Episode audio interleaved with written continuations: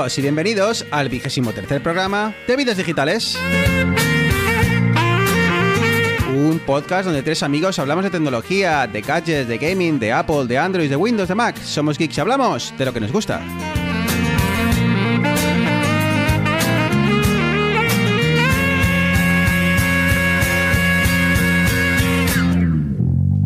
No te bajas. Por fin, muy buenas Eneas. Muy buenas, Bruno. Ya se nos había olvidado el sonido de tu voz angelical. Madre mía, qué largo se me ha hecho todo esto. Arturo, muy buenas. Buenas, Bruno. Buenas, Eneas. Otra vez en casa, Bruno. Otra vez para charlar. Es- espero que no hayas perdido práctica y que esto siga como otros días. Vosotros sabéis lo que me ha costado grabar la introducción. Así que no, no os digo nada de cómo ver el programa este, pero bueno. Y a la hora que sea no hay Bueno, la verdad es que ha sido un arranque de año y final, final de año bastante ajetreado por aquí. Eh, bueno, para, para soportar el crecimiento que, de, de vidas digitales hemos tenido que ampliar los estudios centrales en, en Norteamérica. Eh, con más habitaciones, más, ah, más oficinas para, para albergar a eh, bueno, pues, eh, los nuevos trabajadores. Y no solo eso, también en Barcelona, Eneas, también habéis tenido que ampliar eh, la oficina Sí, sí, la central. oficina central de Barcelona también ha tenido que moverse a un espacio más amplio, con estudios con mejores acabados, con mejor aislamiento. Y bueno, tengo 14 becarios esperando para entrar mañana aquí a hacer prácticas, así que que trabajar, ¿no? viento un poco a toda vela. La, la- la sede central en Getafe, esa ya era amplia. Esa ya no Así que- necesitaba. Pero bueno, le estáis dando mucho bombo y sois dos tíos con un micrófono y muchas cajas alrededor. O sea que aquí la gente no se piense. No, no, si, hoy, si esto consigue sonar bien hoy y conseguimos tirar para adelante, porque no solo es eso, mi ordenador ha saltado por los aires, estoy grabando con el portátil, Eneas tiene el ordenador formateado, o sea que si conseguimos que esto salga para adelante, es que el año, el año de, práctica ha servido, ha servido para algo.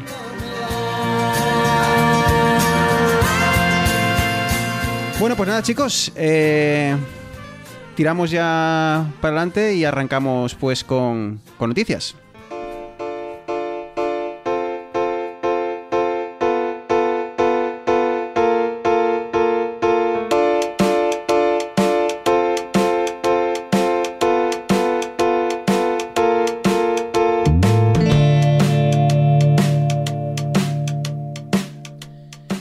Es que, bueno, pues eh, bastantes cosas, sobre todo desde la última vez que, charlé con, vosotros. eh, muchas de ellas las habéis eh, cubierto en el último episodio.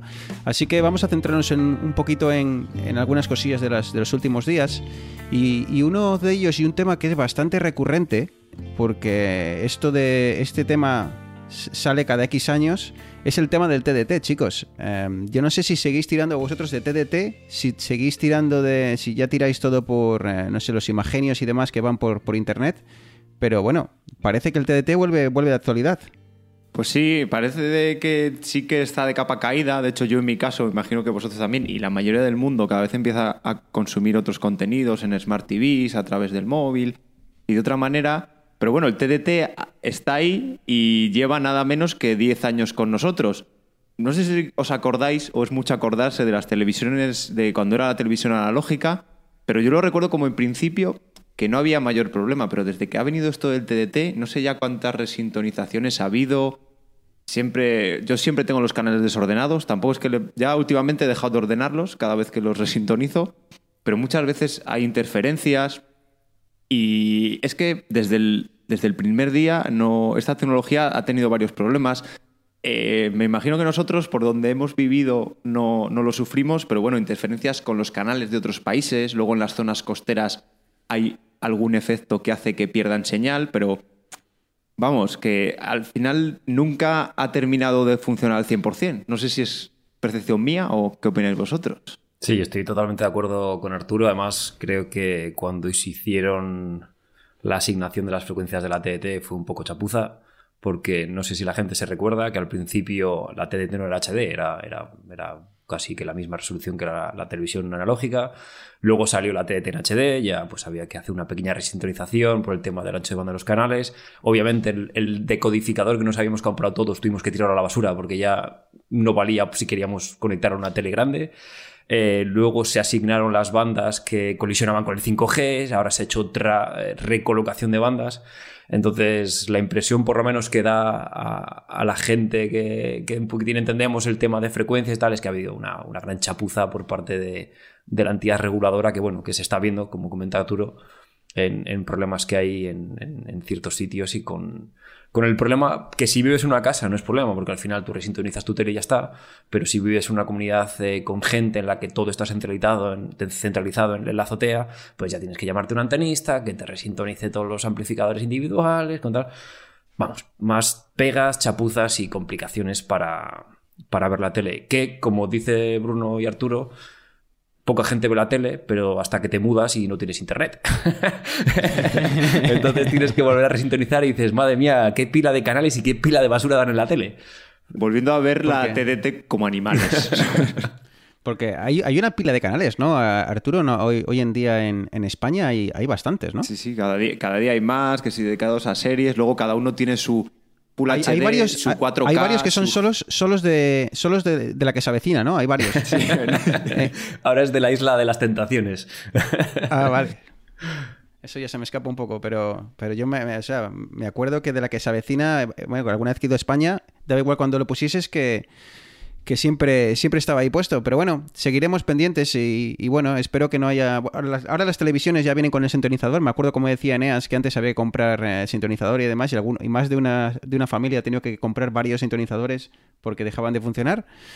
Pero bueno, eh, ahí sigue, ¿eh? 10 añitos de TDT. Veremos cuánto dura, pero me parece, me parece que al menos en consumo de contenidos ya poco, poco queda de, TDT. Ya las nuevas generaciones tiramos mucho de Internet. Y hablando de Internet, eh, vamos a, ver qué, nos dice, eh, cómo defiende a Apple ahora, ¿eh, Eneas? Este, este tema es peleagudo. Pero bueno, eh, dale, Eneas. Parece que hay algunos problemillas FBI, encriptación de copias de seguridad. Sí, pues como la gente sabrá, ha habido siempre una guerra entre, entre Apple y las autoridades estadounidenses por el tema de desbloqueo de móviles, de que han estado involucrados en crímenes o en tema de atentados y demás y Apple siempre enarbolaba la bandera de que no, no, de que la privacidad de sus usuarios era lo más importante, entonces no podían eh, suministrar una, puerta trasera al FBI o quien fuese para, acceder a los móviles. ¿Qué es lo que pasa ahora? Que bueno, que Apple eh, tenía un plan para, cifrar las copias de seguridad de iCloud, pero lo han parado porque se lo ha pedido el FBI. Porque, bueno, claro, ya si me cifras la copia de iCloud, pues ya me crujes vivo porque no es, no es, no es relativamente fácil desencriptarla. Entonces, Arturo, comentarios, eh, opiniones. Esto han sido las noticias, ahora os voy a contar la verdad. No, al final, por ejemplo, lo que sí que está encriptado, ¿vale? Las copias de seguridad de iCloud sí que están encriptadas, pero están encriptadas con una llave que en este caso Apple conoce, ¿vale? Todo lo que dice Apple de lo que pasa en tu iPhone se cae en tu iPhone y por lo que el FBI muchas veces le, le recrimina es que Apple, eh, los datos en tu móvil están cifrados, pero de una manera que solo tú, cuando desbloqueas el móvil, eres el que tienes la llave. Con lo cual, Apple, si un tío se ha muerto o demás, él no puede desbloquear el móvil. Es imposible. Entonces, en iCloud, eh, cuando se hacen las copias en la nube de tus datos, hay algunos datos, los datos de actividad física y demás, sí que van totalmente encriptados, ¿vale?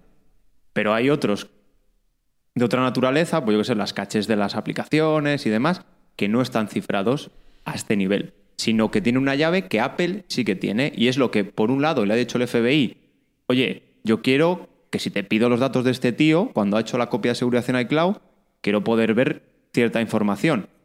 Por otro lado, también se dice que Apple también se quiere proteger pues, de la gente que, por lo que sea, pierde su clave y esos datos ya son irrecuperables. ¿Vale? Pues te pongo una persona que ha fallecido, pues a lo mejor sus familiares quieren recuperar esos datos y es que no lo van a poder hacer.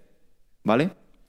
Entonces, eh, Arturo, perdona que te interrumpa. Eh, nuestro, nuestro iPhone tiene un super chip de encriptación, todo muy encriptado y tal. Todo, nadie lo puede desencriptar. Eh, huella dactilar o, desbloqueo facial. Pero luego mi, mi, mi teléfono hace una copia de seguridad todos los días. ¿Me estás diciendo que mi teléfono está muy encriptado, pero luego en la nube está una copia exacta de mi teléfono de la cual Apple puede tener acceso en cualquier momento? Sí, de algunos datos de tu teléfono, no de todos. Se supone que hay una parte de datos que llaman sensibles que no, ¿vale? Pero sí está cifrado, pero no eres tú el con tu huella dactilar, con tu escáner facial y demás, el que tienes la llave, sino que Apple tiene la llave.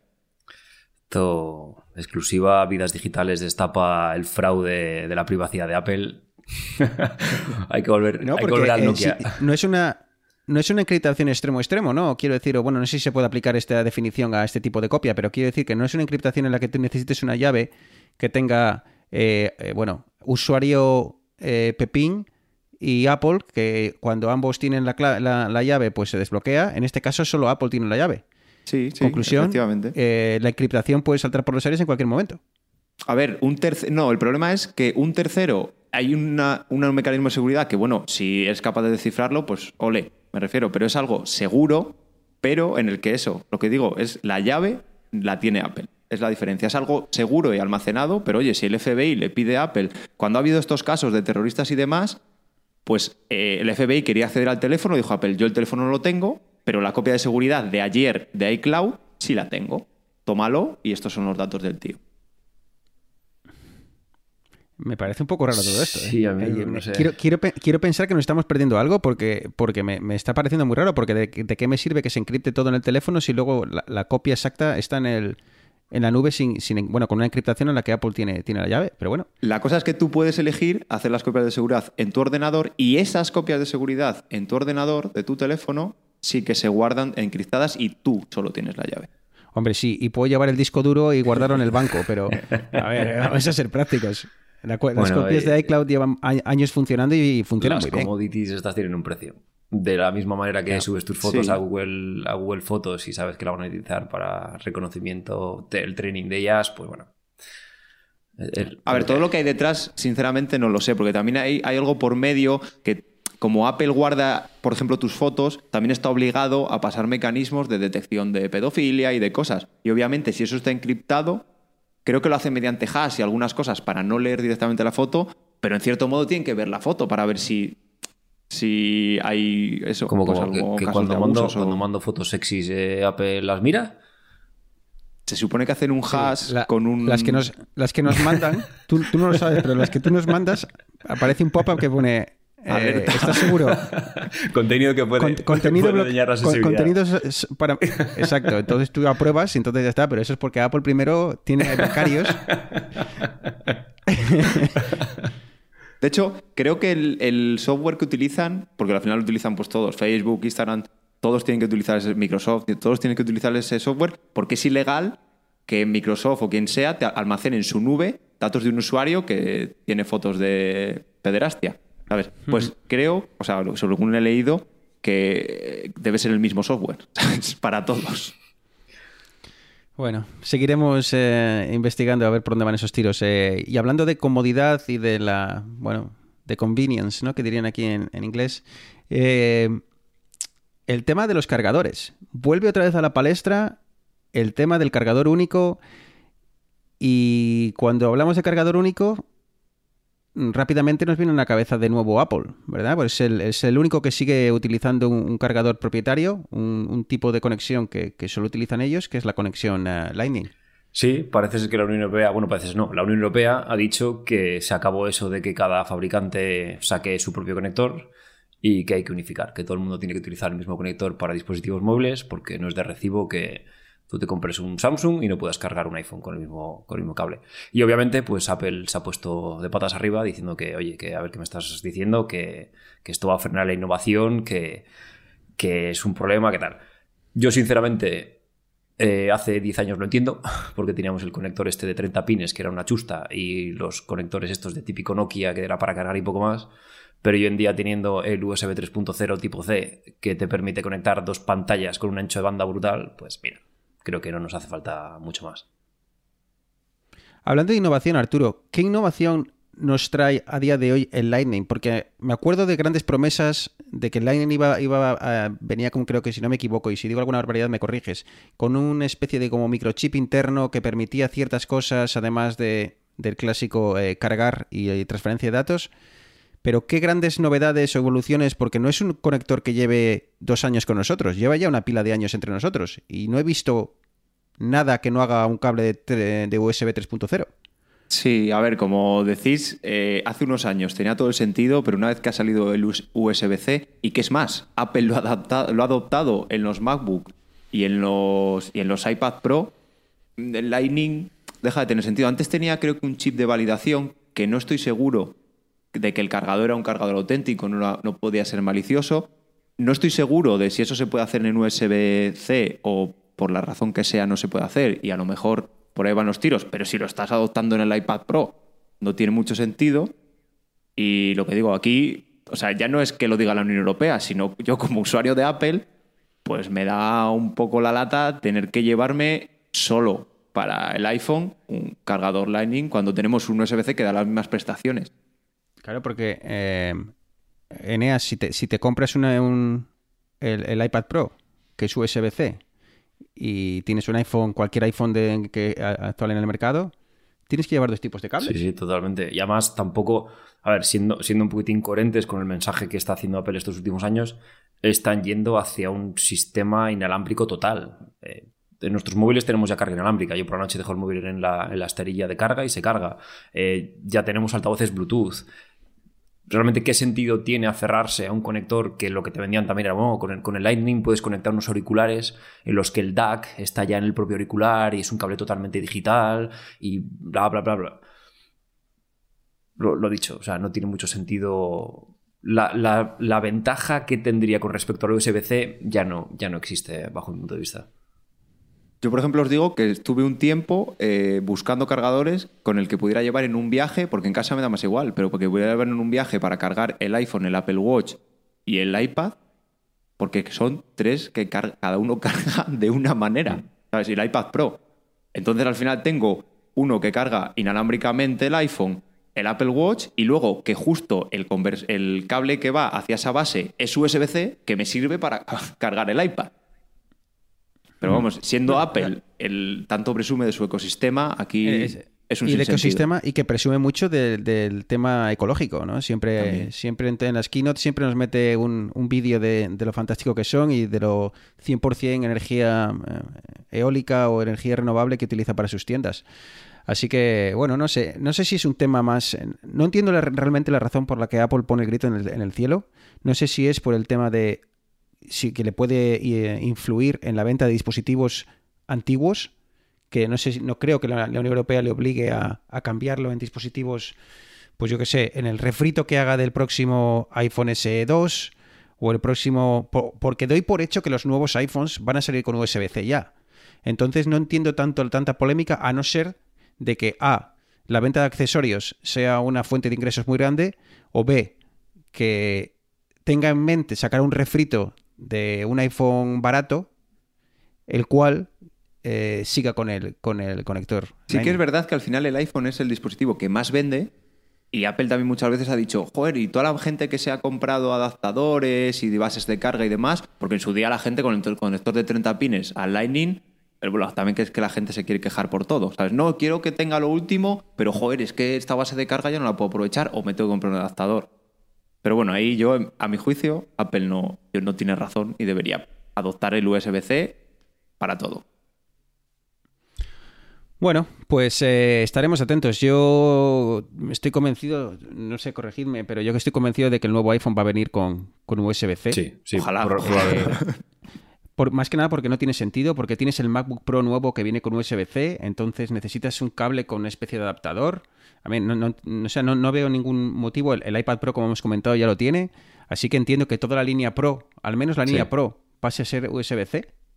Y, y bueno, pues, pues veremos a ver. Por cierto, ¿vais a ver la, la Super Bowl esta noche? ¿Por curio- ¿Alguna curiosidad? No, no, no sois eh, de fútbol Como americano. la den por la M de banda estrecha, me parece a mí que yo lo tengo complicado.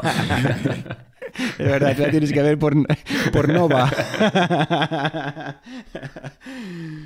Bueno, chicos, pues eh, parece que las noticias más o menos hemos eh, charlado un ratillo sobre ellas, así que podemos saltar al, tema principal de hoy.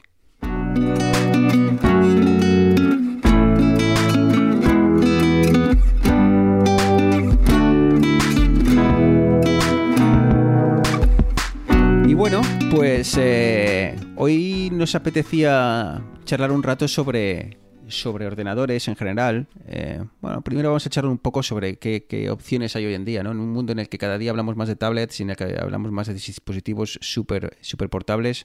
Eh, vamos a echar un vistazo a cómo está hoy en día el, mercado de, ordenadores y, luego vamos a jugar un rato. Vamos a echar un rato, bueno, configurando un ordenador o varios y, bueno, y que íbamos eh, comentando un poco por si alguien, bueno, pues si alguien se encuentra en la situación de querer eh, montarse su propio ordenador, pues eh, bueno, pues igual le viene bien escuchar este, este ratillo de, podcast y, bueno, ver, cómo, lo hace Eneas y cómo lo hacemos.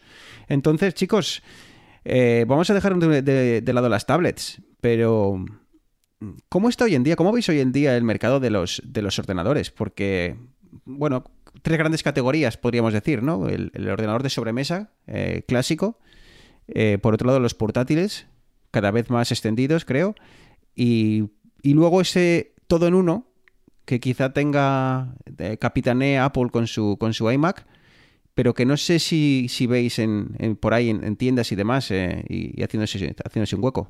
Bueno, pues como, como tú comentas, tenemos tres grandes elementos en el, en el mercado de la informática el tradicional, el sobremesa que todo el mundo hemos tenido, que la torre blanca fea que tenía la disquetera y el botón de turbo, que poco a poco ha ido evolucionando. El botón de turbo. el botón de turbo, es verdad. Y ahora... Que, claro, tú, es que claro, tú tenías un, ordenador que ponía turbo ¿Cómo no le vas a apretar? Claro, pero. y tenían un display que... te ponía los megahercios, serían de aquella, yo creo. Bueno, sí, era muy avanzado. Claro, ¿eh? eso, eso es gracia, porque el, botón de turbo estaba porque antiguamente había juegos, sobre todo, que la forma en la que tenían de contar el tiempo no era un contador general, sino que iba relacionada con la velocidad del procesador.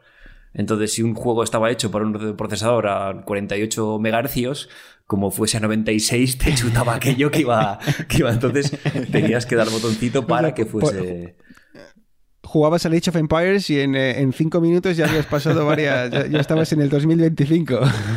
Entonces, este es el, elemento más tradicional que poco a poco se ha ido canibalizando por el, por el portátil. Por ponernos un ejemplo, eh, las empresas antes, eh, véase ingeniería, que es lo que yo más conozco, pero también banca y todo esto que necesitaba un procesamiento más intensivo, que te hace falta un ordenador grande y demás, ahora mismo yo trabajo con un portátil eh, tenemos lo que llaman el... Dentro de los portátiles hay muchos segmentos, pero están las, las Portable Workstation, son los eh, mm, estaciones de trabajo portátiles, que básicamente es un portátil con un procesador bastante potente, una gráfica de corte profesional y que te permite pues desde hacer diseños en CAD eh, hasta hacer compilaciones de software o tema de diseño un poquitín más, más high-end, más, más profesionalmente. El tema de profesional. Mm, ah, bueno, ahora te dejo que, nos comentes eh, cómo están a día de hoy en tema de, potencia, pero más desde el punto de vista empresarial, la ventaja del portátil sobre el sobremesa actual es, la, es eh, vamos a decir, dos. El, uno es el, el ¿qué, qué ocurre si, hay un desastre eh, en la, empresa, y cuando digo un desastre, pues que haya un incendio, que haya se, se vaya la luz, que no haya internet en el edificio, eh, la ventaja de que tus empleados tengan un portátil es que pueden continuar trabajando desde casa, ¿no? Entonces, o les puedes eh, recolocar rápidamente. Entonces, las empresas, desde el punto de vista empresarial, siempre se, enfoca todo al portátil para eso. Y, otro tema, sobre todo en las grandes ciudades, hoy en día eh, o al menos aquí lo estoy viendo mucho, hay muchas empresas que hablan de, que tu escritorio de trabajo eh, rota. Entonces quiere decir que, que tu mesa no es tu mesa siempre. De forma que, bueno, ellos lo venden como que es un espacio más abierto, que puedes trabajar desde casa, que puedes llegar. La realidad es que las empresas hoy en día, eh, el, alquilar oficinas es súper caro en las grandes ciudades. Entonces, tú llegas con tu portátil, hay, una, hay un docking station, una estación de trabajo, lo conectas y te pones a trabajar ahí. ¿Por qué? Porque así consiguen, si, no asignan eh, asientos fijos a sus empleados, eh, pues te permite tener menos asientos y que allí cada, todo el mundo vaya rotando, que no te preocupes, trabaja desde casa y demás. Así que desde el punto de vista empresarial, el portátil ahora mismo tiene bastantes ventajas frente al, al mirar las empresas de hippies que hay en Toronto. Yo tengo mi escritorio con mi nombre y ahí no se sienta ni el tato, ¿eh? Ah, no, no. y mi bote pues, con mis eh, bolígrafos. y mi taza de té que está ya pues con capa de café solidificado. Yo tengo, yo, yo tengo mi escritorio, pero yo cada vez hay más, eh, sobre todo consultoras y demás, en, eh, y que, que invitan a sus empleados a eso, a que trabajen desde casa y demás, pero la, la re- la realidad es por ahorrar dinero en, en- en oficina, ¿no? Mm. En- porque es, es muy caro tener un edificio de, de oficinas en, en el centro de Toronto. Y entonces eso, pues va rotando. Y nadie tiene un sitio asignado fijo, y tú llegas con tu portátil, lo conectas y, y a Y correr. otra, otra cosa que simplemente un apunte más es el tema del leasing. Es otra cosa que con los portátiles a las empresas les va genial. Ellas eh, un contrato, tienen un contrato de leasing con Dell, por ejemplo, Dell les suministra portátiles el día cero y el, el año 3 le dice, señores, se acabó el leasing, ¿renovamos? Sí, me das el viejo, te doy uno nuevo, el informático de turno te hace el cambio de, de documentos de sistema y listo.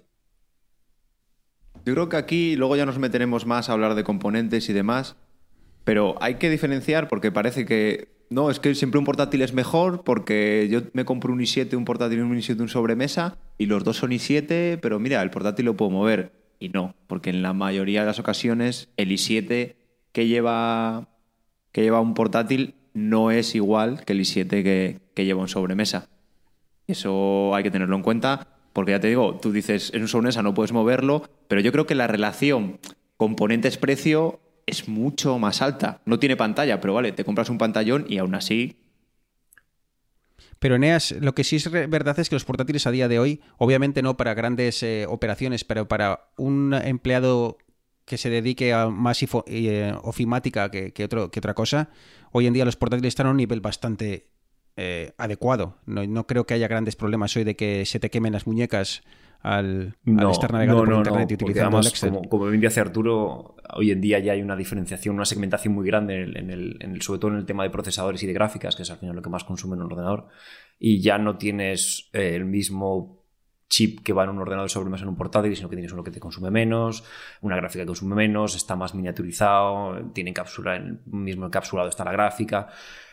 Es cierto que, que, bueno, que si te quieres a un rendimiento más heavy tienes que pagar más, pero para lo que tú dices, ofimática, navegación, tareas un poquitín ligeras, por precios que hace unos 5 o 6 años nos parecerían de risa, ahora tienes portátiles bastante decentes. ¿Y cómo veis el tema de los todo uno? Este, y, y, bueno, defino todo uno, estos ordenadores en los que, en la, por decirlo de alguna forma, en la propia pantalla está todo el, todo el componente, de todos los componentes del ordenador. Entonces, básicamente, tú plantas tu pantalla eh, con un teclado inalámbrico, un ratón y, y a, y a correr. Eso es todo lo que tienes. Eh, ¿Cómo lo veis a día de hoy? Pues yo, a ver, sin, sin ser de sobremesa o de todo en uno, siendo más de portátil, tengo sentimientos enfrentados. Por ejemplo, eh, en el mundo de Mac, dices, joder, vale, es que si me compro un todo en uno, ya me estoy obligando a una pantalla que no puedo mejorar en el futuro. Luego me estoy obligando a un portátil, a un, digamos, a un ordenador que es menos manipulable, porque suele venir ya todo cerrado y es más complicado actualizar componentes. Pero por otro lado, creo que en el caso este de Apple, los iMac tienen unas pantallas muy buenas y el calidad-precio de comprártelo todo junto a comprarte un Mac mini y una pantalla, yo creo que sale mejor. Pero claro, también es eso. Luego es más complicado actualizarlo y cambiar de pantalla. Sí, totalmente de acuerdo. Yo, yo creo que los, los todo en uno, y al final, sinceramente, todo en uno es, es iMac, porque sí que LG o HP o estos siempre intentan sacar un nuevo todo en uno que se plega para que sea pantalla una especie como de tableta para pintar o lo que sea. Pero en el caso de, de Apple y Mac, que es lo que más tenemos nosotros presente, yo creo que es un ordenador de conveniencia. Es decir, eh, tú quieres un ordenador que se vea bien, que rinda bien, eh, no quieres andar con cables, no quieres andar con, con altavoces por aquí y por allá. Un iMac. Además, se ve que que en tiendas y demás es el rey casi de, estos portátiles, porque. Pero portátiles, de estos ordenadores, porque oye, es, es bonito. eh, no nos equivoquemos, estás pagando por un ordenador que no te va a dejar tirado en dos años. Eh, encima, luego, pues la RAM es fácilmente. eh, se puede cambiar fácilmente. Ya si quieres meterte en temas de procesador y demás, es un pelín más complicado, pero se podría llegar a hacer. Pero no hay, o sea, no hay razón para, para. Son ordenadores que tú lo compras, lo utilizas y lo vas a dejar ahí. No tienes necesidad de enredar con él. El problema es de estos ordenadores suele ser la reparabilidad, Sí, ¿no? sí, sí, correcto, Lo he dicho bien, ¿eh? Eh, eh, me imagino que en el, en el iMac, si no recuerdo mal, Arturo, en el, en el, en el todo uno de Apple, eh, creo que viene como con silicona todo cerrado y como tengas que quitarle la parte trasera porque has frito, yo qué sé, voy a- un ventilador ha saltado por los aires, eh, básicamente como que tienes que tirar el, el- el aparato entero. Hay que quitar la pantalla y es bastante complicado. Lo único, creo que el de 27 pulgadas se le puede actualizar la RAM con una Sí, tapita. correcto. Sí, pero bueno, la RAM, pero te quiero decir que Sí, se tienes te- que pasar sí o sí por la Y- pantalla. es que- sea, sea lo que quieras hacer, tienes que pasar por la pantalla. Eso sí, lo que os digo, el, el- los iMac lo que tienen es que tienen una pantalla que es que te la compras sola y vale casi lo mismo que el ordenador. No, no, a ver, que, que no se discute, pero que a lo que voy es que igual, a ver, y no quiero sonar eh, fanboy, pero bueno, que, que los, los, los iMac eh, están ahí y tienen un gran público precisamente por lo que decía Eneas, que, que son ordenadores eh, súper fiables y que yo conozco gente que está tirando, haciendo diseño casi profesional, nada de vídeo, pero tema de gráfico, y sigue con su iMac de hace varios años y están encantados de la vida. Pero es lo que te Pero- comentaba antes, que es que el procesador que tiene un iMac, aunque sea un i7 también, no es el mismo que tiene el MacBook Pro que te compras Sí, portátil. sí. No, a nivel de componentes, un iMac es un ordenador como el que te puedes montar tú, básicamente. pero que no vemos, no vemos muchos de estos tipos de ordenadores en otras marcas, ¿eh? Porque he estado mirando Es que- para algún compañero que me ha preguntado y tal, y por curiosidad he estado mirando, y bueno, ves un HP, ves un Dell, pero que no ves que, que las marcas en general lo hayan implementado o lo, El o lo hayan problema para mí absorbido. es la longevidad del producto. Porque con Apple ya no solamente el hardware es longevo, porque al final estamos hablando de ordenadores que son suficientemente capaces de, de operar durante tiempo, sino que además el software es longevo. Porque, bueno, eh, Bruno, tú estás ahora mismo con un iPad, eh, con un MacBook Air de hace casi 10 años, yo tengo un MacBook Pro de hace 6, 7 y funcionan. ¿Qué es lo que pasa? Todos tenemos el típico ordenador que vino con Windows 7, que en cuatro años ya no tira.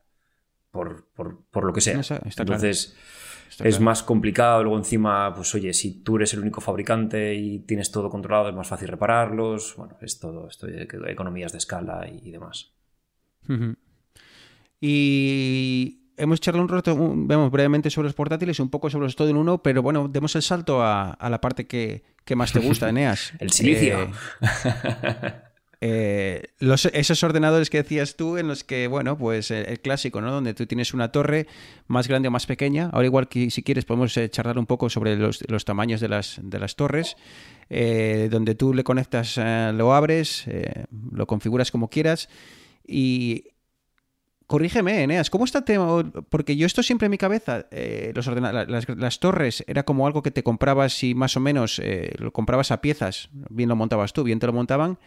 Eh, las marcas siguen apostando por los- las torres y tal. Yo creo que Dell, sí- Dell sí, pero no sé cómo está hoy Sí, en día el mercado. los fabricantes que conocemos todos, HP, Dell, IBM, Lenovo, siguen apostando por, por la, el- la venta de ordenadores, podemos llamarlos clónicos. Básicamente tienen unas pequeñas opciones de configuración y tú te compras algo relativamente estándar.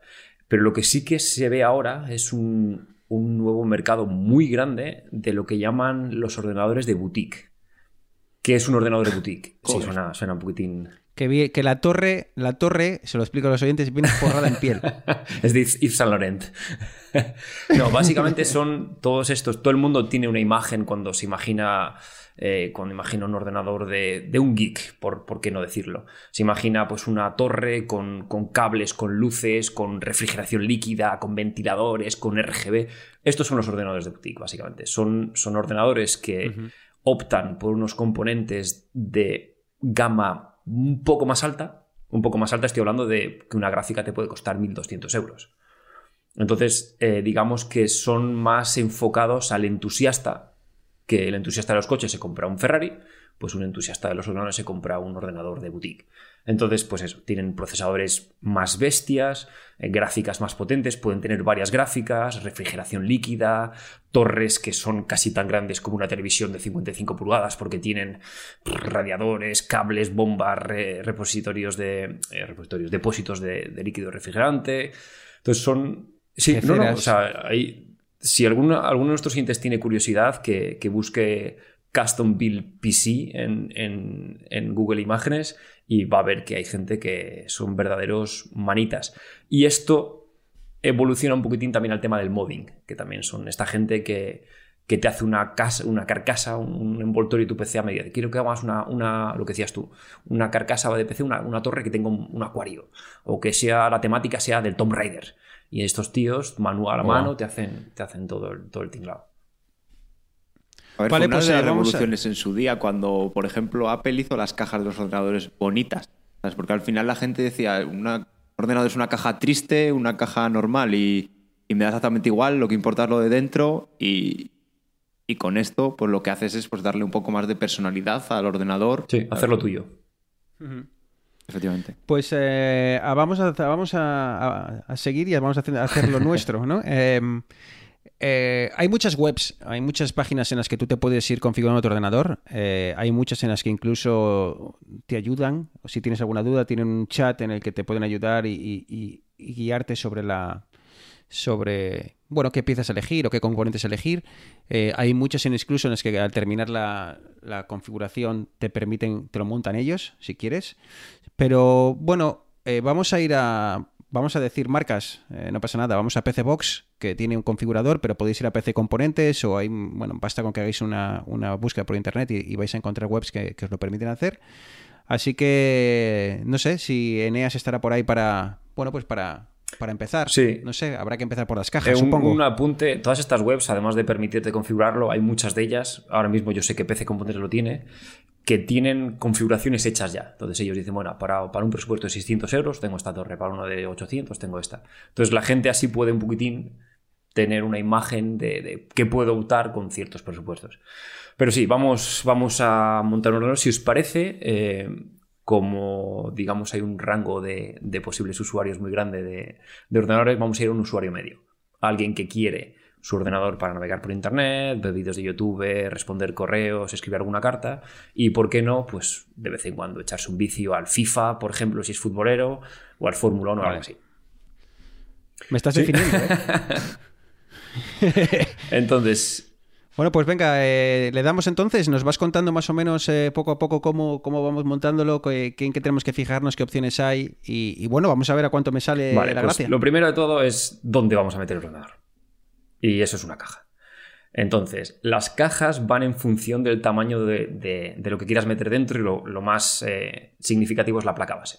¿Qué tipo de placa base vamos a utilizar? Me estoy asustando cuando despliegas las cajas de todos los tipos que hay. Entonces, lo más común son las, las placas bases ATX. ¿Qué es una, placa base ATX? Básicamente es una, placa base que tiene el, socket para el CPU, para, para el procesador, unos cuatro slots para meter memoria RAM y generalmente suelen tener unas tres o cuatro ranuras de expansión PCI Express para una gráfica, una tarjeta de sonido, etc. Si nos vamos para abajo, tendríamos las micro ATX, mini ATX, que lo que hacen es básicamente disminuir el tamaño de la, placa base y por tanto disminuir el, número de cosas que puedes poner. Pero un ordenador normal es una caja ATX. Vale, aquí nos estamos yendo de precios desde los 20 euros hasta los 1000. O sea, es una. es una. un mundo de luces y colores que si quieres, por ejemplo, la mía tiene un cristal tintado en un costado, hay algunas que tienen enteras de cristal. ¿Qué es lo que hay que mirar en una placa, en una, perdón, en una, caja? Pues básicamente que tenga eh, buena, buena refrigeración. Porque al final lo que vamos a tener es ventiladores que van a mover el aire frío de fuera hacia adentro, que lo van a, lo van a consumir nuestros eh, nuestros componentes para refrigerarse y luego tiene que sacarlo hacia afuera. Entonces... Entonces, hmm. eh, Eneas, no sé si esto sigue vigente, pero me acuerdo que alguien en su día, cuando estaba yo montando mi ordenador, me recomendaba que no fuese rata en la caja, que le diese más importancia de la que tiene por precisamente por lo que dices, por la, por la eh, ventilación y por la, bueno, pues, pues eso, asegurarte que los componentes están siempre refrigerados. Es, al final eh, es como un horno. Eh, nuestro ordenador va a estar generando calor por dentro. Si no evacuamos ese calor, pues se nos va a ir todo al garete. Entonces. Bueno, pues elígeme, elígeme una caja, la que quieras. ¿Cuánto quieres que me pues gaste? Mira, vamos a mirar alguna así. Unos 40, 50 euros. Yo diría que es un precio eh, aceptable. Entonces, pues por ejemplo, vamos a ver aquí. Eh, yo, mira, voy a buscar a ver si encuentro la marca que tengo yo. Mira, Corsair, por ejemplo, es una marca que es bastante, bastante buena. Porque hacen desde, desde componentes a cajas y demás. Eh, y tenemos, mira, aquí una por 67 euros. Entre euros, con 67 dos- euros. Tiene dos. O sea, me habías, me habías dicho Bueno, 50. pero esta, por ejemplo, tiene dos ventiladores en el costado, tiene racks para montar los discos duros que sea más sencillo, tiene entrada por los costados en la parte frontal, luego es negro liso, mm, estética bastante comedida y yo creo que, que bueno, que puede ser una opción Venga, vale. listo. Venga, tira. 67 67 pavos. pavos, ya está Empezamos bien. metida en... Lo siguiente es eh, elegir eh, el procesador que queremos tener. O sea, ya tenemos la caja donde vamos a meter todo, ahora tenemos que elegir el procesador que vamos a meter. Aquí tenemos dos opciones, dos sabores, Intel o AMD. ¿Cuál sería nuestra opción que nosotros elegiríamos? Nosotros queremos algo que nos dé un compromiso entre rendimiento y precio. Es decir, queremos que tenga suficientes, núcleos para poder eh, utilizar eh, en un programa de edición de vídeos, si es que queremos editar el vídeo de las navidades, pero tampoco queremos que sea un ordenador de la NASA, que eso te permita ahí hacer... Entonces, en este caso, AMD es lo más rentable a día de hoy, porque tienen un rendimiento muy bueno Arturo. y un precio muy comedido.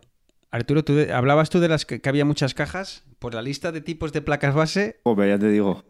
aquí veo como 20 tipos, ¿eh? 20 categorías. Entonces, la última de, AMD, la ¿no? última de Entonces, AMD son los, el socket AM4, es la última, la última plataforma que AMD ha sacado. Y lo que todo el mundo recomienda eh, son la serie 5 y en este caso eh, el 3600, que es un, es un procesador que ahora mismo está en 213 euros.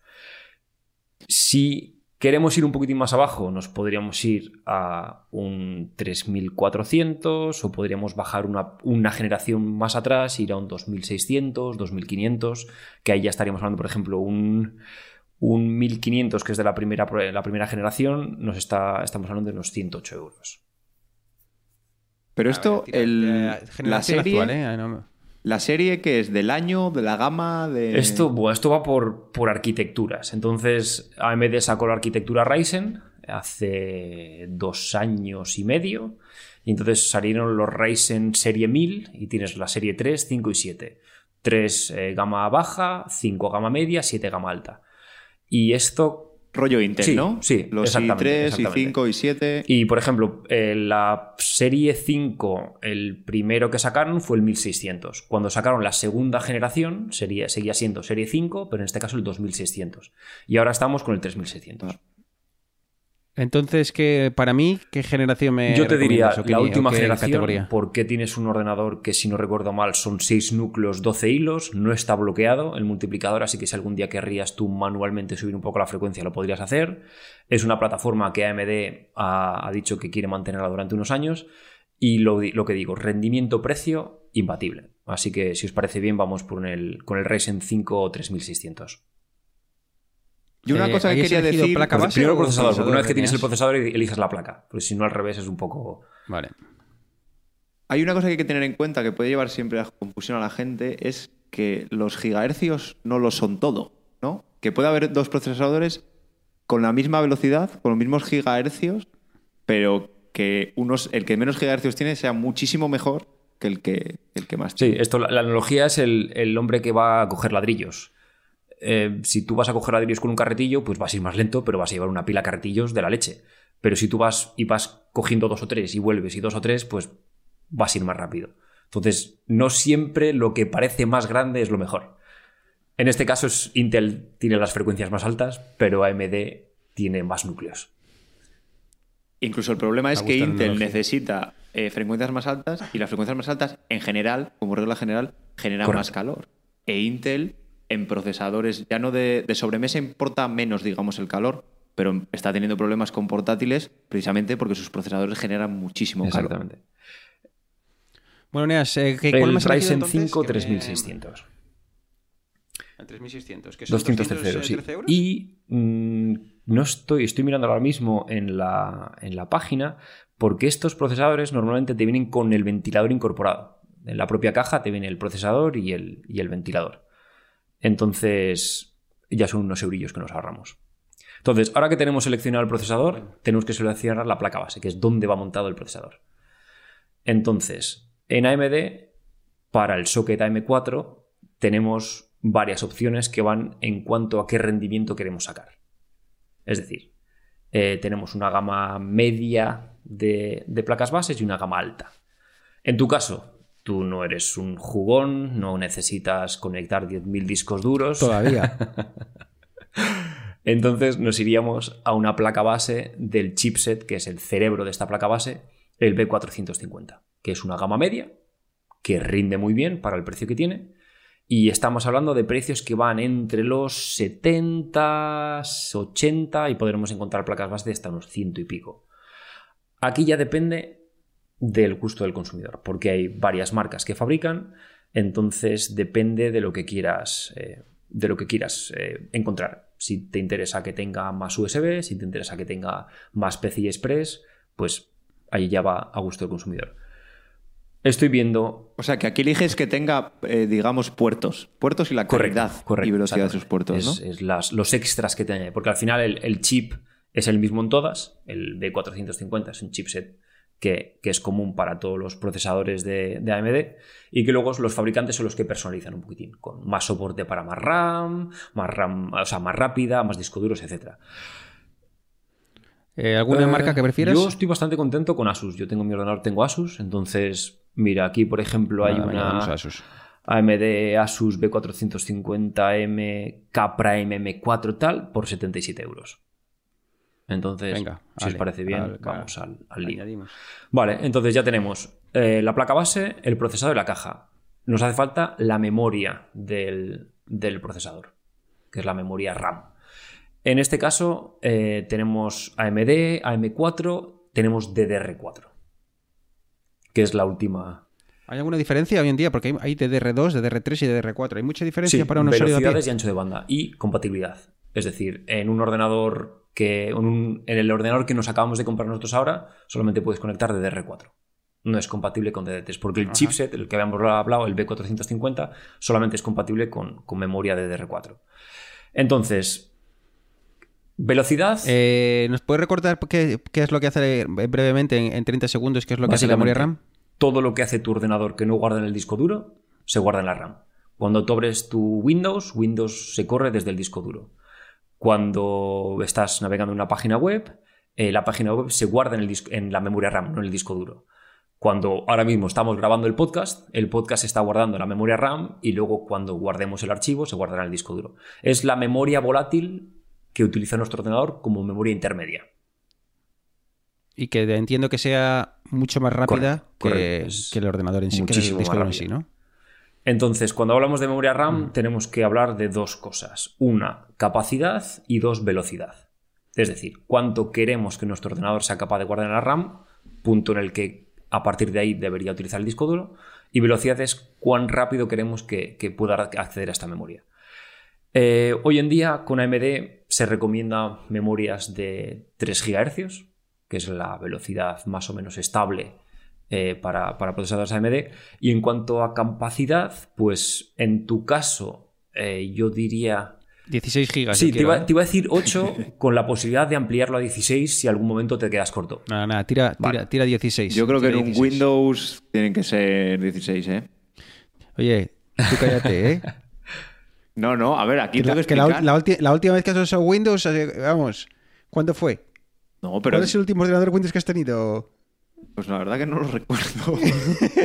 No has usado Windows 10. El último ordenador que, te- que utilizaste con Windows era Sí, Windows sí, yo XP, creo que con posiblemente. Windows 10 es- en alguno estuve, no sé si tuve que configurar alguno, pero bueno, al final es que, digamos que Mac en su caso, la equivalencia es más o menos el necesitas la mitad de RAM por el uso que hace. No, por eso, por eso le decía a Eneas, ahora, ahora en serio, el- cuando, cuando en Windows abres Chrome, por ejemplo, y, y añ- añades tres o cuatro pestañas y, y ya no te digo nada, como tengas cuatro o cinco add-ons, que son estas pequeñas mini aplicaciones que te puedes instalar, yo qué sé, para, para hacer capturas de pantalla de, completas de una web y tal. Eso empieza, a- empieza a subir la memoria RAM, que es alucinante. O sea, que por eso le digo a Eneas Sí, que 16, además- por favor. Eh, me parece bien porque es una, es una elección que a largo plazo te va a ir bien, no vas a tener problemas. Ahora comentaremos que esto, se... el tema es que tú una vez que te quedas sin memoria RAM, lo que hace es estar todo el rato intercambiando entre el disco duro que va más lento y el y la memoria RAM. Entonces eso lo que hace es que el limitante es la velocidad de tu disco duro. Entonces, ahora mismo con los discos, si pones un disco muy potente, muy rápido, pues a lo mejor tienes menos problema, pero se sigue notando. Correcto. Entonces, eh, la memoria RAM, el problema que tienes es que es cara. La memoria RAM es muy cara y también hay muchas variantes. Pero en este caso hay un kit de 16 GB con dos sticks de 8 que puedes utilizar para tener doble canal y nos sale por 93,57. Eh, además es una memoria de color rojo, así que si quieres darle un toque, pues oye. Muy guapa, sí. Así que para Muy el guapa. carro. Venga, tira. Y con alerones. 93,57, ¿no? De- Para que la gente se vaya haciendo una de idea, llevamos ya Corsair. 452 Ok. euros. Entonces, tenemos placa base, procesador, memoria RAM y caja. Lo siguiente que nos hace falta es la fuente de alimentación. Es decir, tenemos que darle juguillo a esta cosa. Entonces, eh, ¿cuál sería la regla de oro de las fuentes de alimentación? Eh, que la certificación sea oro, como mínimo, que es el tema de la eficiencia. Y dependiendo de cuánto queramos conectar, las hace falta, hace falta que tengan más o menos eh, potencia en, en tema de vatios. En tu caso, como dices que todavía no eres un jugón, pero que puede que seas un jugón, eh, yo te diría que como mínimo tendríamos que seleccionar una fuente de alimentación de unos 550 a 650 vatios. Sería 550 para ir más o menos justos, 650 para ir sobrados. Entonces, La vitrocerámica consume precio. eso, ¿no? Que 550 veo aquí una... Ah, bueno, pero es bronce. Eh, no te va a gustar. Eh, 550, una Corsair de 81 dólares, eh, perdón, euros. eh, no sé si se me queda un poco todavía. No, no es oro, ¿eh? eso es. aquí, sobre todo en las fuentes de alimentación, esto es un llamamiento a la gente. No rateéis. Porque si se te funde la fuente de alimentación, te, quema, te puede quemar el ordenador entero. Y por 20 euros que te has ahorrado en una fuente de alimentación más, más barata, te has cargado un ordenador de 1000 euros. Bueno, venga, pues nada, tira. Entonces, eh, Bruno, di algo que no, que si no te va a salir un ordenador carísimo. No, tío, es que me- me- no, no, ya lo sé. Vamos a mirar Bueno, las, nada, tira. las Cooler. Master, que están bastante bien.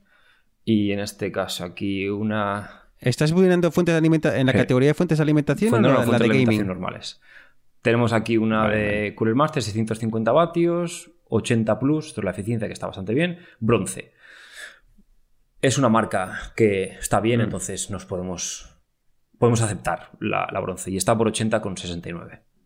Si la gente busca, puede, seguramente pueda 80,69. encontrar de marcas conocidas por algo menos de precio, pero bueno, esto es más o menos lo que nos estamos moviendo. Listo. Vale, pues venga. Mira, tampoco hay mucha diferencia. Bueno, hay, hay algunas que son muy baratas, que están en, en 40 dola- euros, pero vamos, que, que están todas en torno a los 60, 80, o sea que, a ver, tampoco hay que, hay que Disco duro. Lo siguiente. Aquí yo creo que vamos a estar los tres de acuerdo. SSD.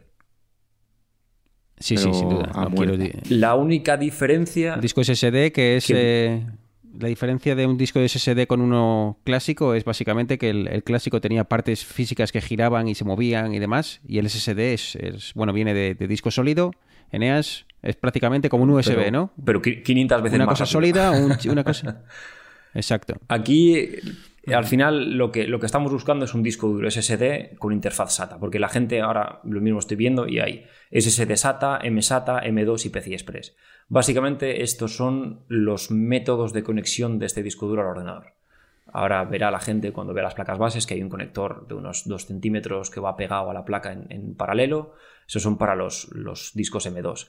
Estos discos lo que te permiten es mayor velocidad cuando estás utilizando volúmenes de datos muy grandes, pero para ti, que lo único que quieres es echar un FIFA y ver vídeos de gatitos en YouTube, un SATA va perfecto. Capacidad. em, Pues SATA. pues yo diría que mínimo 512 gigas. Entonces, Sí. eh, Estoy de acuerdo. Y además que además han correcto, bajado mucho de correcto, precio, ¿eh? Eh, Sí. Yo estoy, yo tengo dos discos Samsung. eh, tengo un, un 900, un, un 860 y un 850 Evo y están muy bien. Sí, yo también tengo el Evo y estoy súper contento. Creo Entonces, que 160 o así. Es Para un que poco veáis, más caro, pero un tera son algo- 156, 500 gigas son 93 y 256 son 67. 500 gigas. sí. 500, 500 Además, está bien. ¿De qué velocidad de transferencia eh, estamos 500, hablando? unos estos 500 discos? megas por segundo, 550 megas más o menos. Que es no le, no le, no le- A ver, claro, poco. o sea, me está compa- comprando aquí el amigo con un disco duro PCI Express en un, en un Mac Pro que escribe a 3 gigas por segundo. no te olvides de que estás configurando un ordenador para mí, ¿eh? no para ti, eh, Arturo. Entonces, ahora viene Bruno, ahora es, ahora es cuando, cuando ya tu señora te pide el divorcio. Saca los porque te has gastado el dinero. El dinero Saca de la billetes. universidad de tus futuros hijos te lo has gastado en lo que vamos a hablar ahora. Y es la tarjeta gráfica. Bueno, pero eso, eso sí, como, como, mi- como mis hijos eh, crezcan en Canadá, me da para comprarme muchos ordenadores. Cada, cada año de universidad. Vale, Bueno, aquí, venga, dale. aquí ya es. Esto creo que lo hemos hablado ya en algún programa. Aquí ya es un, es un mundo. Entonces, Sky, el cielo es el límite. Es decir, tú te puedes gastar 2.000 pavos en una tarjeta gráfica y, y te vas a No. quedar. Que no, que no te vas a comprar la mejor, ¿no? No, tampoco. Tampoco sí. Voy a ser, algún día voy a ser jugón y youtuber, pero todavía no. Entonces, esto va muy determinado, esto determina mucho la resolución a la que queramos jugar. Es decir, tendríamos tres segmentos. 1080, Full HD, todo el mundo tiene una tele Full HD y una pantalla Full HD. El siguiente paso sería eh, 2K, que es 2560 por 1440. Y el siguiente paso sería 4K, que si no recuerdo mal son 3600 algo por 2800, algo así. Es, es como, es como eh, un 2x2 de pantallas Full HD. Pero es que no te, me tendría que comprar una pantalla 4K. Exactamente. Entonces, para... alguien que no tiene muy claro si va a ser un juego o no y demás, quedémonos, quedémonos. Todavía en, no. en 1080. No, todavía no. Entonces, si estamos hablando de 1080, Vale. tú quieres poder jugar a los juegos actuales a una calidad buena, pero también quieres poder tener algo de, de margen en el futuro. Entonces, estaríamos hablando de en torno, yo diría, en torno a unos 200 euros. Es lo que yo Eh, ¿En qué estamos? ¿En AMD en o este caso, se puede hablar primero de precio y luego de fabricante. Porque más o menos eh, por segmento los precios están bastante parecidos. Entonces, aquí te voy a dar a elegir. Eh, si quieres Nvidia, vamos a ir a por una 1660 Super, que está en torno a unos 200 poco. Bueno. Y si quieres AMD, es Super- nos vamos a ir, creo que no, si no recuerdo mal, a una RX 5600 XT, que también, en torno a 200 y pico. Entonces, ¿qué prefieres, AMD o, o Nvidia? Tú me dirás. Ventaja de Pues, Nvidia eh, eh, son los, los que más rendimiento dan. Ventaja de AMD, el precio por rendimiento es un poquitín más comedido. Mm. Ahora decide Igual tú. que. Vale, eh, vamos, a AMD. Esto, la gente que, que sepa que cuando está buscando gráfica puede, puede ir a, a vídeos de YouTube en los que la gente compara dos o tres gráficas con juegos, pone los FPS y, y puedes ver tranquilamente si, si lo que te quieres comprar va a rendir bien con los juegos que tú quieras. Entonces, A ver, estoy viendo aquí una, una de 8 GB AMD Radeon RX 5500 Evo Dual. O sea, ya tiene que ser buenísimo. Vale, aquí el tema es eh, la memoria RAM y la ventilación. 4 GB es corto para, para futuro. 6 GB recomendable. 8 GB ya si quieres tirar la, la cabeza por la, la casa por la ventana. Entonces, eh, Bueno, pues 6 entonces. sí, Vamos yo a diría 6 que GB. mínimo, mínimo 6 GB. Entonces, Venga, aquí tenemos, eh, por ejemplo, una 5500 XT con la que decías tú, Evo Dual, PCX3, GDDR6 con dos ventiladores, 255 euros. Esta, la ventaja del tener 8 vale. GB es que en el momento en que quieras pasar de 1080 a 2K, la memoria te va, te va a aguantar para cargar texturas y demás. Así que, pues nada, eh, la criatura tendrá que hacer el primer año de carrera en una universidad pública, pero Bueno, pero tampoco vamos tan mal. Mm, Yo creo que ya podemos parar. Hace falta más cosas bueno, para que esto ah, funcione. hemos acabado con lo que sería la torre. Que digo yo que tampoco hay que ponerlo todo ahora, ¿sabes? Lo único que nos quedaría de, de buscar es eh, monitor, teclado y razón. Eh, a ver, a ver. Eh, tampoco nos vamos No. locos, ¿eh? Que te digo que yo. Espera, no, refrigeración no ponemos. ¿Te- ¿Está bien? ¿Te estás contento con lo Para que tenemos? este, para este procesador en concreto, si nos compramos el 3600 con la caja que viene con el ventilador, ese ventilador es suficiente. No. A ver, compro, pongo lector de CDs y eso, o esto no, ya no lleva. Ya en 2020. Algo tendré que poner, o sea, ¿Cuándo ha sido la última vez que, que has visto algo con Joder, un CD pero- que tuvieses que. Pero cuando te has, cuando te has que ver tú las- la- el vídeo Eh, de yo tu comunión, no, estoy, no estoy ni bautizado, ¿qué vas a hacer? yo- ¿Qué lo tienes, un pendrive? a ojos del Señor no existo. bueno, pues No, nada, dejar mira, el, el si- DVD y el Blu-ray. Moni- si queréis monitores. compraros un, un lector de CDs, compraros un USB. que es lo que hice, lo que hice yo en su día. Esa- y por- serán baratos hoy en día, ¿no? 40 Que euros costan tiene, lo 40 puedes euros, sí. arriba abajo y ya está, no te hace falta más. Yo ahora que no toco un CD, 7 años, ¿eh? Y, y, Ah, y pues, una eh, memoria USB 5. O sea, A mí, a, mí hay, a, a mí hay veces que me llegan hasta faxes, ¿eh? O sea que tampoco te creas tú que... No, no creas que todo el mundo funciona como tú, ¿eh, Arturo? Que hay, hay países que siguen usando cheques. Eh, entonces, Eneas, monitor. Bueno, yo creo que el monitor lo podemos eh, dejar. Estoy contento con el Full 1080 HD, que tengo. La diferencia es eh, IPS o TN en cuanto a calidad, del, en cuanto a proceso de fabricación del panel. IPS va a ser mejor para fotografía y demás porque tiene colores más vívidos y más, más reales. TN es mejor para jugar porque es más rápido a la hora de, de refrescar la imagen. Eh, rondando los 100 euros, 150 ya podemos tener cosas eh, aceptables. Y luego teclado y ratón, pues esto ya a gusto del consumidor. Si los quieres clicky, si no los quieres clicky, Ah, es que eso ya. si cliquis si no, ¿no? con luces, sin luces, esto ya cada uno que elija lo que quiere. Para jugones Esa- o- exacta- ¿no? Porque el ratón me imagino que sea, sea bastante importante. Sí, bueno, a ver, Bruno. Y nada, y nada, y nada inalámbrico. no te ¿no? creas, o sea, a ver, claro, si nos vamos a los inalámbricos de 150 euros, pues evidentemente van a ir como un tiro. Si te vas al inalámbrico de Ya. Lidl, pues igual te pegan un tiro. Bueno, pues Te entonces. pegan de muchos momento tiros, a- de hecho, jugando. Voy a, tirar, voy a tirar con el que tengo, que la verdad es que me lo compré también. Me compré un Cougar eh, tal. Eh, yo creo que voy a tirar. O sea que de momento no necesito más. Este, entonces, eh, Eneas, lo único que me queda es eh, la, la- eh, la clave de Windows. Yo en mi caso tengo, pero déjame de dar un consejillo. Y es que, bueno, si, si lo miramos aquí, vamos a mirar rápidamente cuánto cuesta una copia de Windows. En España están en torno a los 120 euros y demás. Bueno, hay varios tipos, pero son unos 120 euros, 150 euros. Eh, hay formas de conseguir claves eh, de Windows totalmente legal, ¿eh? No estoy abogando a la, piratería, pero hay, webs que solo se dedican a vender licencias, tanto de videojuegos como, bueno, como en este caso, como de versiones de Windows. Y por ejemplo, para que os hagáis una idea, eh, una web como Allkey Shop, eh, a l l k e y s h o p.com, eh, en esta web tú puedes comprar juegos y demás totalmente legal y también te, te compara a otras, a otras tiendas online. Una clave de Windows, vale que sea en inglés, pero bueno, podéis buscar que sea multi, multidioma, está en 2 euros o en 3 euros.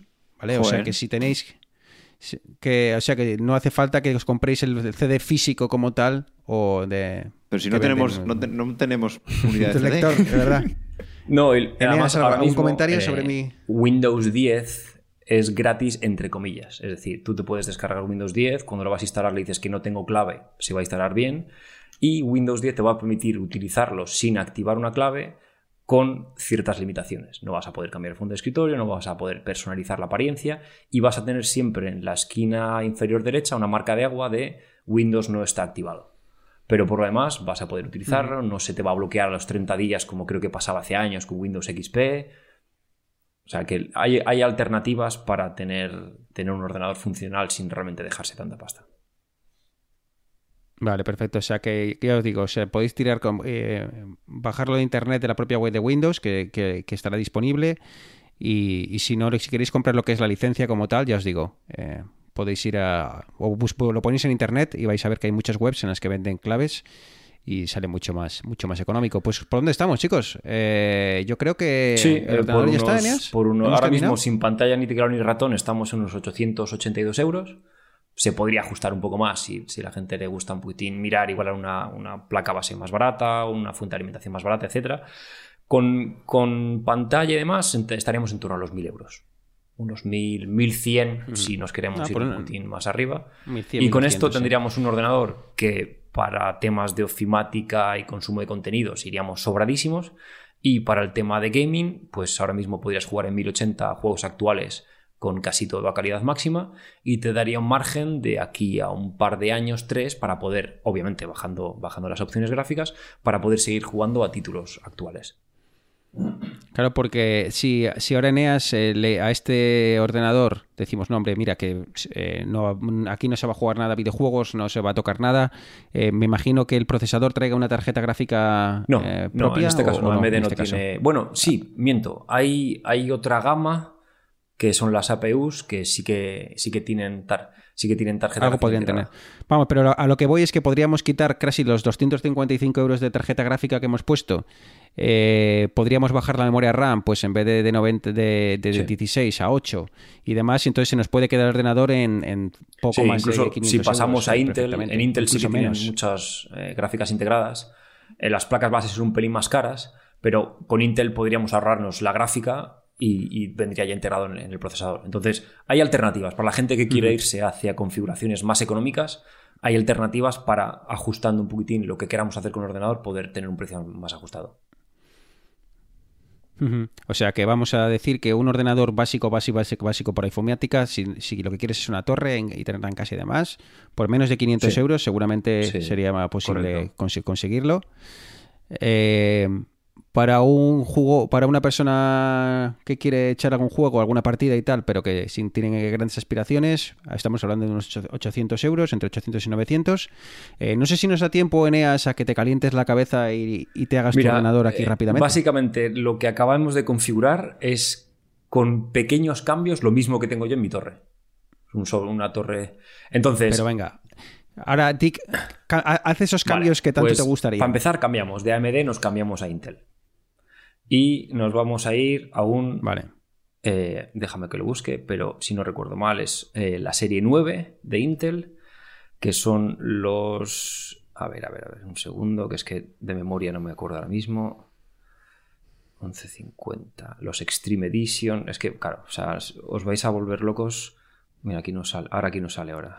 Entonces, a ver, voy, a, voy a ordenar por precio porque voy a ir a lo más caro directamente. Entonces, Ahí va.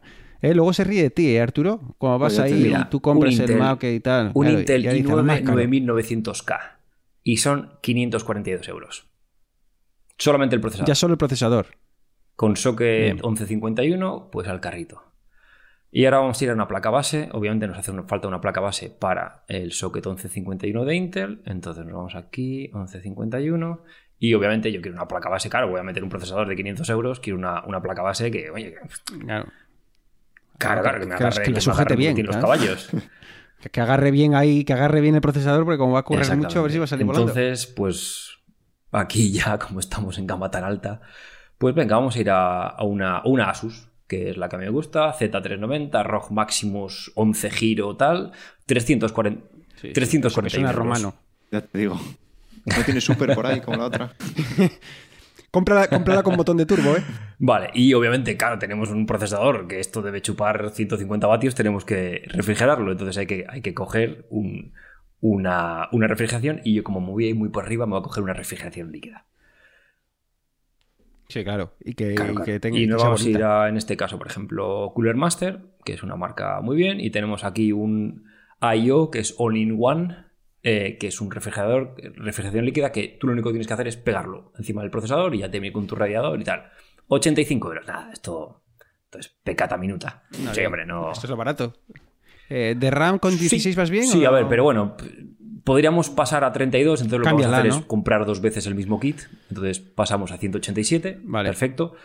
Eh, disco duro, SSD no haría mucho cambio, o sea, realmente no pasaría a un M2 porque, bueno, para jugar y demás, sí que podríamos comprarnos dos de un tera y montarnos el RAID para que compartan ancho de banda y vayan un poquitín más rápido, pero eso ya Pues sí, ¿por qué no? Venga, vamos a, hacer, vamos a coger dos discos duros de 500 gigas para montarnos en RAID. ¿Por qué no? Porque paga Pero vidas si pa- si digitales. paga está todo- Ya que está estamos.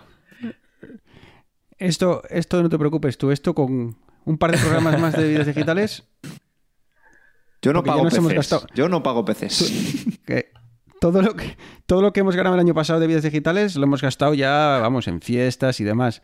Entonces, con lo que ganemos este año en un par de programas, Sí, ya te compras sí. el ordenador. Si esto es un chollo. Si esto del podcasting no, es- es- no para de Nos queda dinero. tarjeta gráfica y la caja. En el caso de la tarjeta gráfica nos vamos a comprar una RTX 2080 Ti, que si no recuerdo mal son unos 1.400 euros. Con lo que ya Ah, estaríamos en unos 3100. Pero bien, pues claro. Que el El Buscamina, Buscaminas el va a Buscamina requiere 150 mucho. frames, todo, vamos, finísimo. y eh, la caja cogeríamos una, una Fantex P400 con cristal templado en ambos lados, RGB. Y obviamente nos vamos a comprar un monitor 4K, 144 Hz, que está rondando unos 600 euros. Total, la broma nos sale por unos 4.000 euros. Y, y nos hemos Pues no no, y nos hemos comedido, no hemos montado una refrigeración líquida hecha a medida, no hemos comprado una caja de estas que son gigantes. O sea, fuente de alimentación habría que subir un poco de precio porque ya estamos hablando que la de 550 vatios se nos queda corta. Tendríamos que pasar a una de unos 800, 900 vatios. Y bueno, pues eso, unos, unos 4.000, 4.500 euros sería una bestia parda que bueno, te duraría unos cuantos añitos dando guerra.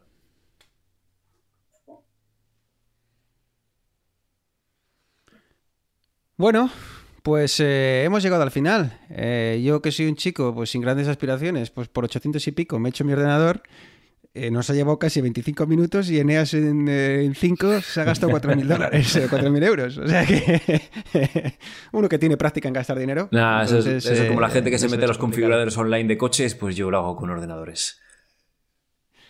Arturo, ¿lo haces tú con el, eh, con el Mac Pro cada vez que sale y juegas a ver cuánto, cuánto te cuesta el, el MacBook o la combinación más, eh, más cara? Pues no, os diré que no. Lo veo a gente ¿Ah, no? que lo hace y demás, pero no, no me suele gustar. Eso que Eso- llegas eso a deprime, 60.000 eso deprime. euros y demás, ¿no? Soy un, soy un friki raro. soy un friki friki.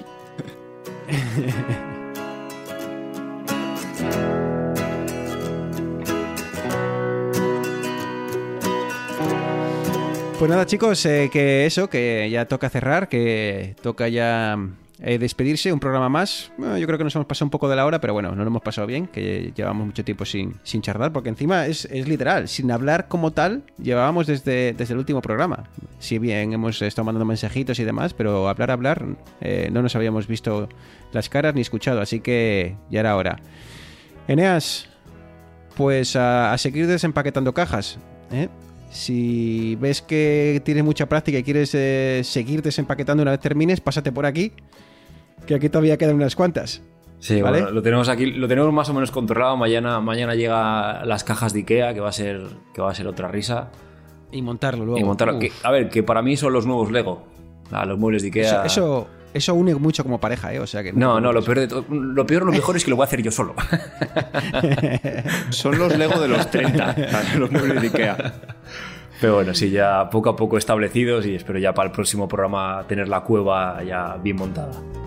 Muy bien. Arturo, tú no tienes cajas por ahí, así que bueno, puedes seguir disfrutando. ¿Cómo, ¿Qué tal hace? Pues eh, comentaba Eneas hoy que estaba en manga corta. Yo, yo- está aquí nevando, o sea, os lo enseñaba antes que está nevando a, a bien, a cholón, o sea, están cayendo copos bien.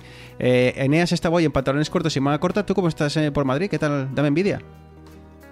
Pues soy en sudadera, no he llevado ni cazadora. La verdad que no hace tanto frío como Joder, debería. macho, es que vivís como, vivís como queréis, ¿eh? vivís como queréis. Pero bueno. En fin, pues nada, chicos, disfrutad, disfrutad del buen tiempo, salid a la calle, eh, disfrutad de la gente guapa de, de Barcelona y de Madrid. Y, y nada, yo seguiré por aquí, con el abrigo y, y las, y las catiuscas. Bruno, una, una- antes de cerrar, no me puedo creer que no me haya soltado la promoción. ¿Dónde nos puede encontrar la gente? ¿Dónde nos puede poner verdes porque hemos estado tres semanas sin grabar? Es que no les quería dar pistas. Quería mantener a, la- a las fieras eh, enjauladas, pues eh, bueno, pero venga, va. Eh, sí, eh, arroba vídeos digitales en Twitter, eh, echaros, eh, da- daros un paseíto por ahí, darle al, al seguir y, y nada, cualquier cosilla. Si queréis que Neas eh, os eche un cable con algún tema en concreto de alguna configuración, si queréis cualquier echarnos alguna bronca, si queréis que, bueno, lo que queráis, arroba vídeos digitales en, en- en Twitter y, y nada, encantados de, de echaros un cable si es que, si es que podemos. Así que nada, Eneas Arturo, eh, muchas gracias eh, de nuevo. Eh, nos escucharemos a ver si entre tanta casa y tanta mudanza conseguimos ya volver al- al- a la grabación quincenal. Espero que sí. Y nada, feliz año, ¿eh, chicos? Feliz año. Aunque estemos en, en febrero, feliz año. Feliz año a ti también. Sí, sí, sí, sí. Y a los oyentes, pues eso, nada, que, que muchísimas gracias por llegar hasta aquí y nos escucharemos. Si no es en 15 días, será en, en tres semanitas, pero volveremos. Un abrazo y muchas gracias. Chao.